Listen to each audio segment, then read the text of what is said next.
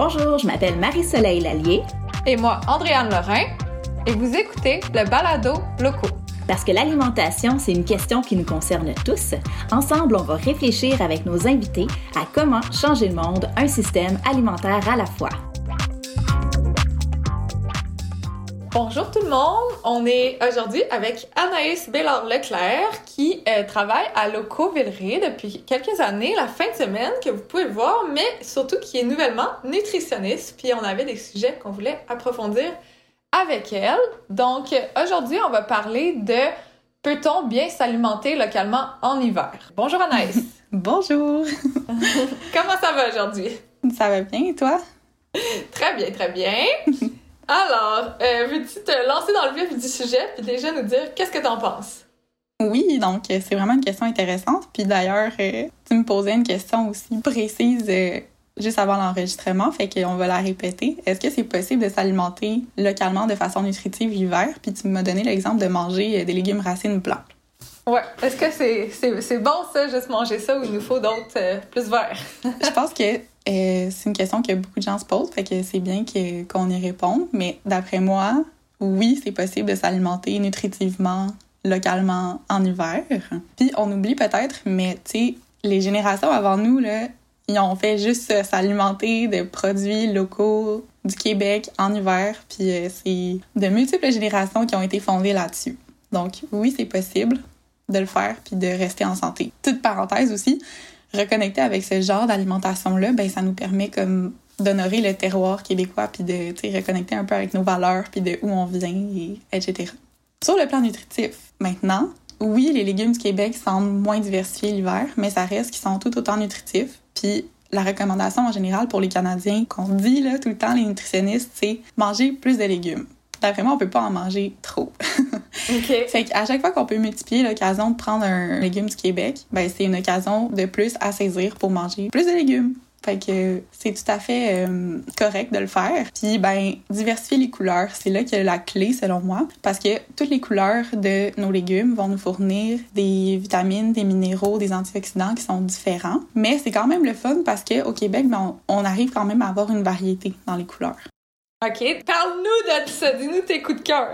tu on peut aller dans un éventail. Fait que carottes, orange, courge, orange, euh, betterave, c'est rouge, les choux verts, les choux rouges, la pomme de terre, les endives. Fait que, ou, tu sais, tous les légumes racines blancs que tu m'as nommés aussi. Tout ça, ça nous fournit un éventail de nutriments. Puis je pense que la clé, c'est de les diversifier le plus possible. Fait que, justement, plus il y a de couleurs dans notre assiette, mieux ça va être. Puis on l'oublie souvent, mais euh, ces légumes-là, ils coûtent à peu près 50 cents la livre.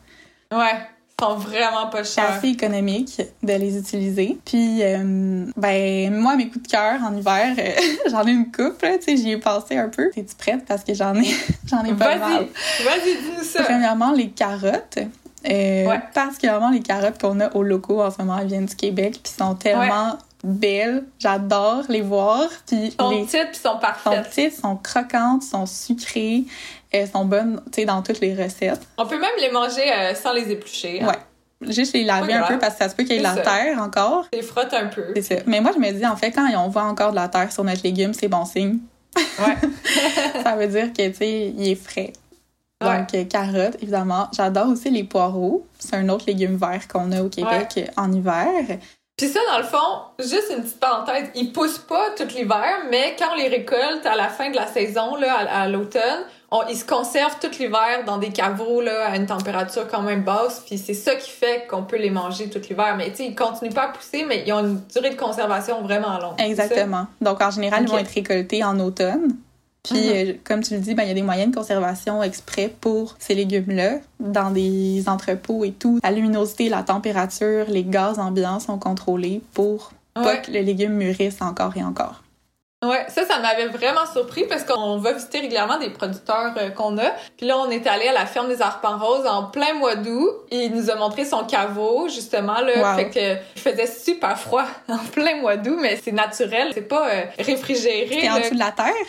Ouais, c'était dans le sol, là, puis euh, c'était super euh, froid, même plus que frais, là. Puis euh, il disait ça lui permet vraiment de conserver, même si les légumes en été, comme les poivrons et tout, ça leur donnait vraiment comme un deux semaines de vie supplémentaire. Fait que pour lui, ça l'aidait vraiment à stabiliser. Puis tu sais, avant, tout le monde avait son caveau à la maison ou autre, là. Ben, avant, il y a longtemps, mais au Québec, là. C'était vraiment là que pour l'hiver, faisaient leur conserve. Ils accumulaient, là. Fait que... Exactement petite parenthèse, mais moi, ça m'a vraiment impressionné. OK, oui, mais c'est vrai. Puis c'est euh, aussi euh, de ces façons-là qu'on peut, entre autres, conserver les pommes du Québec. Là. on le sait que ça, ça pousse pas l'hiver.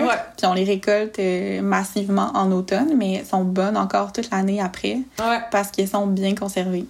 Ouais. Puis tu sais, moi ce que je remarque, c'est qu'il y a vraiment moins de demandes en ce moment pour les pommes du Québec parce que j'ai l'impression comme la texture change un peu puis les gens ils l'aiment moins que quand elle est fraîchement cueillie mais tu sais c'est la réalité aussi, tu sais c'est juste comme peut-être qu'il y a des choses que faut les cuisiner un peu plus ou juste s'habituer que la texture est pas la même que si elle a été cueillie la semaine même puis on est juste tellement habitué à une fraîcheur extrême, même quand le produit a, traversé vraiment beaucoup de kilomètres, que je pense qu'il faut juste s'adapter puis s'avouer que la texture est plus exactement pareille après quatre mois, mais que la pomme est encore super bonne. Puis je pense, là, confirme-moi, mais que nutritivement, elle a encore autant de nutriments, là, tu sais, mm-hmm. fait que c'est important, là. Ouais, exactement. Je pense qu'apprécier ça, ça vient avec le fait de se reconnecter avec le rythme des saisons puis de savoir justement c'est quand la saison de quel aliment, puis c'est pendant la saison qu'on peut vraiment l'apprécier frais, croquant, juteux. c'est là qu'il y a le plus de saveur quand c'est la saison. Par exemple, les pommes fraîchement cueillies dans un verger euh, au mois d'octobre.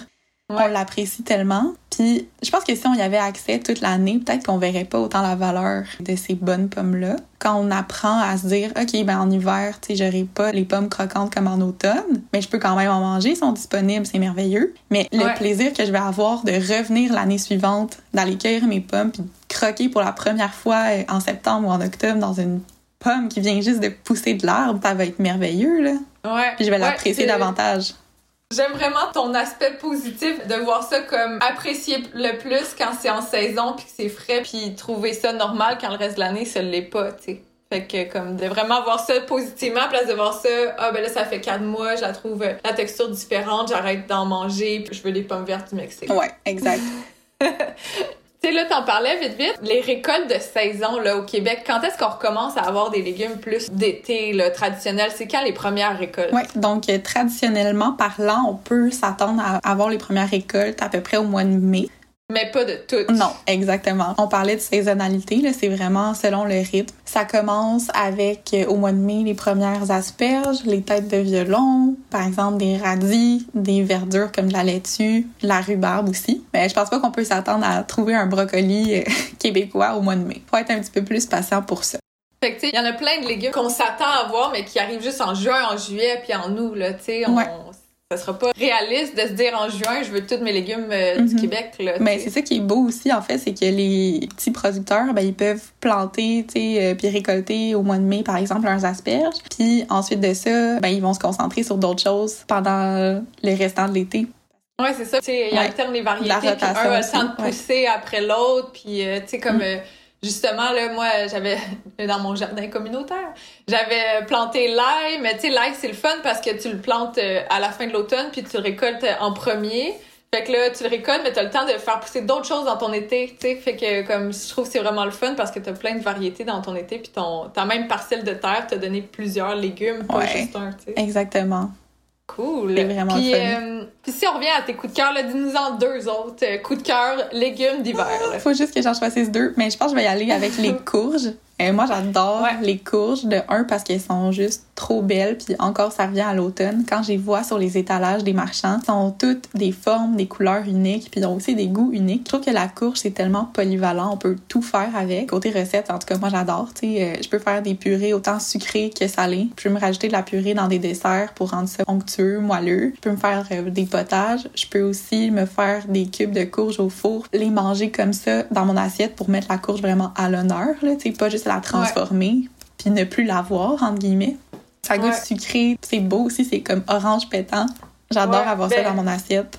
C'est drôle aussi, ça me fait penser que nos petits producteurs, plus sont petits, plus souvent ils vont aller vers des variétés ancestrales qu'on connaît plus. Puis là, ça a des formes funky qu'on n'est pas habitué Ouais, de des voir. fois, t'es un peu intimidé, là, de voir, ben, je peux faire quoi avec ça, ça va goûter quoi, mais tu sais, ils ont tout le temps plein de couleurs, plein de formes, puis comme, c'est, c'est vraiment le fun de redécouvrir ça, là, puis maintenant, à- au temps des courges, on en a comme 10 variétés différentes de Mhm. courges de toutes sortes, de toutes de couleurs, puis euh, elles sont toutes comme bonnes, mais différentes, là, tu sais, comme ils ont toutes quelque chose à apporter. là. Fait que- Exactement.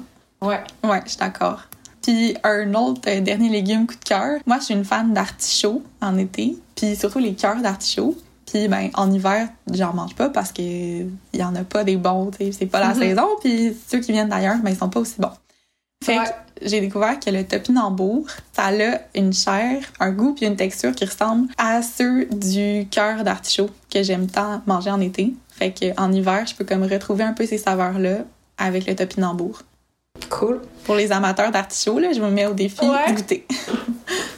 Ben, c'est une vraiment bonne idée, puis euh, un vraiment bon défi pour, euh, pour ça. Puis, tu sais, au début, la première année, là, chez Loco, on avait genre tous les légumes racines d'hiver. Tu sais, on voulait vraiment que les gens achètent ça. Fait qu'on avait genre rabiole, topinambour, panais, céleri rave, chou rave. Tu sais, on les avait toutes en même Uh-huh. temps. Puis là, on en perdait plein parce que les gens savaient pas quoi faire avec, puis ça les intéressait Mhm. pas. Fait que là, on était comme un peu trop drastique pour eux. Fait que là, maintenant, on- tu sais, on en Ouais. a vraiment moins, mais c'est disponible. Il y en a assez. Si les gens y en veulent plus, hésitez pas. Demandez-nous-le. En plus, ils sont bio, sont nos petits producteurs. Puis, il en manque pas pour une fois quelque chose. Tu sais, qu'on a de la misère à la souveraineté alimentaire, mais on en a plein. Fait que, tu sais, testez-les. Puis là, on en a... On les a pas toutes en même temps maintenant. fait qu'on les a en rotation. Mais comme, testez-les, puis demandez-nous-les. Puis ça va nous faire vraiment plaisir parce que nos petits producteurs, euh, y en ont. Puis ça va leur faire vraiment plaisir de nous en fournir plus. Puis une solution euh, pour ça, quand on prévoit faire une recette de, je sais pas, euh, rutabaga, puis qu'on va à l'épicerie locaux, puis on se rend compte qu'il y en a pas cette semaine, ben pourquoi s'arrêter là? Tu sais, on pourrait peut-être juste faire une recette, ben pourquoi pas la même recette, mais on change le légume qui était à l'honneur, puis Mhm. on en essaye un nouveau, tu sais, je sais pas, le panais peut-être. Ouais, ouais. Puis les bonnes carottes nantaises que Ah tu oui. parlais tantôt. On les aime tant. ouais. Toi aussi. Ben, génial. Ouais, ouais, ouais. Ben, moi, des carottes euh, toute l'année, euh, j'adore.